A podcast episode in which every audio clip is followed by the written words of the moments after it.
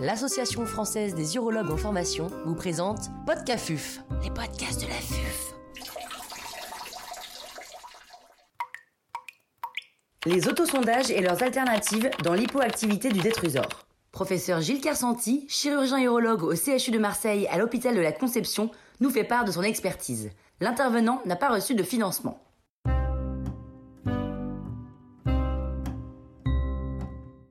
L'hypoactivité du détrusor est une dysfonction de la phase de vidange de la vessie. L'autosondage propre intermittent, c'est une stratégie de contournement de cette dysfonction. Mais y a-t-il d'autres solutions quand le détrusor ne se contracte plus suffisamment? C'est ce que je vous propose de discuter aujourd'hui dans cet épisode de Podcafuf. Qu'est-ce que l'hypoactivité du détrusor? Pour comprendre ce que c'est que l'hypoactivité du détrusor, il faut revenir un instant à la vidange vésicale normale.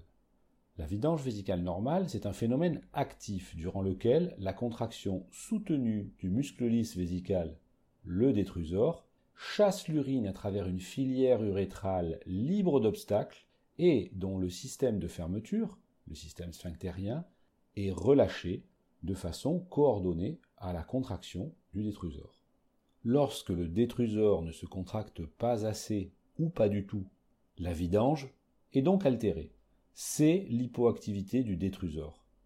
Elle se traduit par des symptômes, ce sont les symptômes du syndrome dysurique, qui vont du simple jet faible avec poussée abdominale jusqu'à la rétention aiguë ou chronique. L'hypoactivité du détrusor, c'est donc une constatation urodynamique, qui est définie par Paul Abrams en 2002 comme une réduction en force ou en temps de la contraction du détrusor qui aboutit à une vidange prolongée ou à un échec d'une vidange complète dans un temps normal pour la vessie. C'est une définition importante à connaître qui devrait remplacer le terme que l'on retrouve dans la plupart des études cliniques de rétention urinaire non obstructive. Cette définition appelle des remarques quant à ses limites. En effet, le seuil d'intensité de normalité de la force ou de la durée de la contraction du détrusor n'est pas définie. Elle est d'ailleurs probablement variable selon le genre, les hommes et les femmes n'urinent pas avec le même régime de pression, et probablement aussi selon l'âge. Il faut maintenant se poser la question de pourquoi le détrusor est ou devient hypoactif. Eh bien, schématiquement, on peut partager l'éthiopathogénie de l'hypoactivité du détrusor en deux grands groupes, des causes myogènes, c'est le muscle lisse qui est altéré. Des causes neurogènes, c'est la commande neurologique du muscle lisse qui est altérée. On va retrouver des situations connues pour les causes myogènes, des causes traumatiques par exemple. Le détrusor est détruit par l'action de la radiothérapie, par des résections itératives. Le détrusor et les les cellules musculaires lisses dégénèrent avec une dégénérescence liée à l'âge, dégénère avec une dégénérescence liée à l'obstacle. D'autres causes restent inconnues. Pour les causes neurogènes, la plus évidente est la dénervation, dénervation complète dans un syndrome de queue de cheval, ou dénervation qui peut être plus partielle dans une chirurgie pelvienne étendue. Mais il peut s'agir aussi de perturbations des circuits d'activation du réflexe mictionnel, qui peuvent être liées à des altérations de la voie afférente, des centres cortico-sous-corticaux ou de la voie efférente. Quelle place pour les autosondages dans l'hypoactivité du détrusor? L'hypoactivité du détrusor peut être asymptomatique, mais c'est lorsqu'elle est responsable de symptômes gênants, la dysurie, la rétention, mais aussi la polachyurie, l'urgenturie, l'incontinence par regorgement, ou, encore plus, lorsqu'elle est responsable de complications telles que des infections répétées ou une atteinte du appareil, qu'elle doit être traitée. À ce stade, avant de se plonger dans le bilan éthiopathogénique à la recherche d'une cause réversible ou curable de l'hyperactivité du détrusor, il faut traiter, et c'est à ce stade que les autosondages propres intermittents constituent le standard de soins aujourd'hui en 2020, la solution pratique simple, immédiate pour améliorer le confort du patient, lui éviter les complications.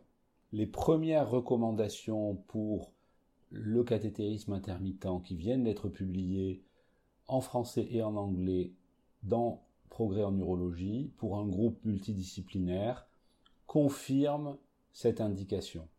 Dans ces recommandations, nous avons l'ensemble des indications, les recommandations pour les modalités de mise en œuvre et de suivi. Résumons-les en quelques mots. le passage aux autosondages propres intermittents doit faire l'objet d'une éducation spécifique et soigneuse. La fréquence des autosondages est non modulable. L'autosondage propre intermittent, c'est un mode mictionnel exclusif. Lorsque le patient est mis sous autosondage, il ne fait que des autosondages et il respecte parfaitement la fréquence d'une évacuation toutes les 4 heures. Pas de mesures d'hygiène locale excessive, on évite les antiseptiques locaux qui modifient la flore commensale. Pas de traitement de la bactériurie asymptomatique quasi obligatoire avec l'autosondage propre intermittent. Et enfin, réévaluation précoce après la mise en œuvre dans le mois qui suit du mode mictionnel et de son impact sur les symptômes et la qualité de vie. C'est à ce stade qu'il convient de parler des alternatives aux autosondages, dans le cadre de l'hypoactivité du détrusor. En effet, lors de la réévaluation, soit les autosondages sont impossibles. Il nous faut alors envisager les alternatives de nécessité aux autosondages, soit les autosondages sont possibles, et il nous faut alors réfléchir aux alternatives étiologiques qui, dans le cadre de l'hypoactivité du détrusor, pourraient permettre la reprise d'une miction volontaire, complète et confortable. Quelles alternatives aux autosondages dans l'hypoactivité du détrusor? Les autosondages sont efficaces pour pallier les conséquences de l'hypoactivité du détrusor, mais ils ne constituent pas un traitement étiologique de cette dysfonction. Si la cause de l'hypoactivité du détrusor est curable, nous avons alors une alternative à l'autosondage. Donc pour quelle cause d'hypoactivité du détrusor avons-nous des traitements efficaces? Eh bien il s'agit essentiellement d'hypoactivité neurogène sans dénervation périphérique qui correspondent à des états où c'est l'activation du réflexe mictionnel qui est bloquée. C'est le cas du syndrome de Clara Fowler qui en est un exemple rare mais emblématique. Dans ce syndrome, l'hyperactivité myogène du sphincter strié urétral entraîne un message afférent inhibiteur sur le réflexe mictionnel. Dans ces cas, la neuromodulation sacrée a montré son efficacité, probablement en inhibant ce message afférent pathologique. D'autres situations de messages afférents pelviens chroniques aberrants aboutissent à des situations comparables au syndrome de Clark-Fowler et peuvent répondre à la neuromodulation sacrée. C'est le cas de situations d'abus sexuels avec rétention chronique, par exemple. De manière plus surprenante, certaines dénervations partielles observées dans des chirurgies pelviennes, comme des chirurgies d'endométriose pelvienne profonde, pourraient répondre à neuromodulation sacrée également. Le mécanisme de cette réponse reste à préciser. Il existe une autre situation où on peut améliorer l'hypoactivité du détruseur, c'est lorsqu'elle est iatrogène liée à une prise médicamenteuse en dose excessive, morphinique, neuroleptique et antidépresseurs sont les grands pourvoyeurs, mais on voit bien que ces médicaments, lorsqu'ils sont prescrits à forte dose, le sont pour des indications où il sera difficile de les arrêter ou de les remplacer. On peut enfin se poser la question de l'efficacité de médication pour augmenter la contractilité du détrusor.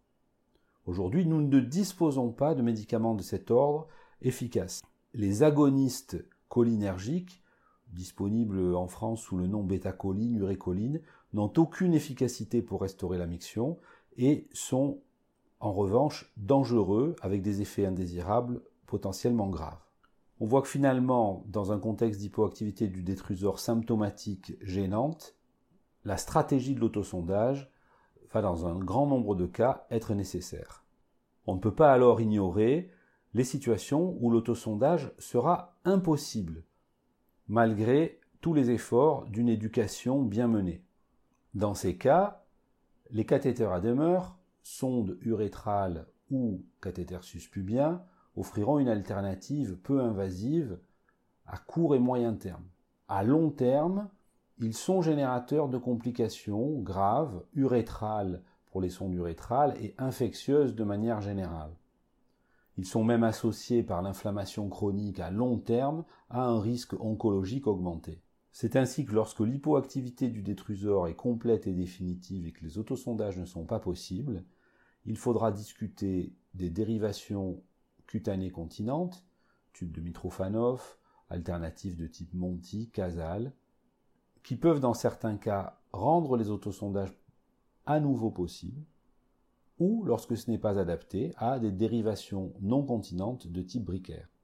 Dans ce cas, le recours à une dérivation non continente fera l'objet d'une discussion approfondie avec le patient et son entourage quant à ses risques et à ses bénéfices.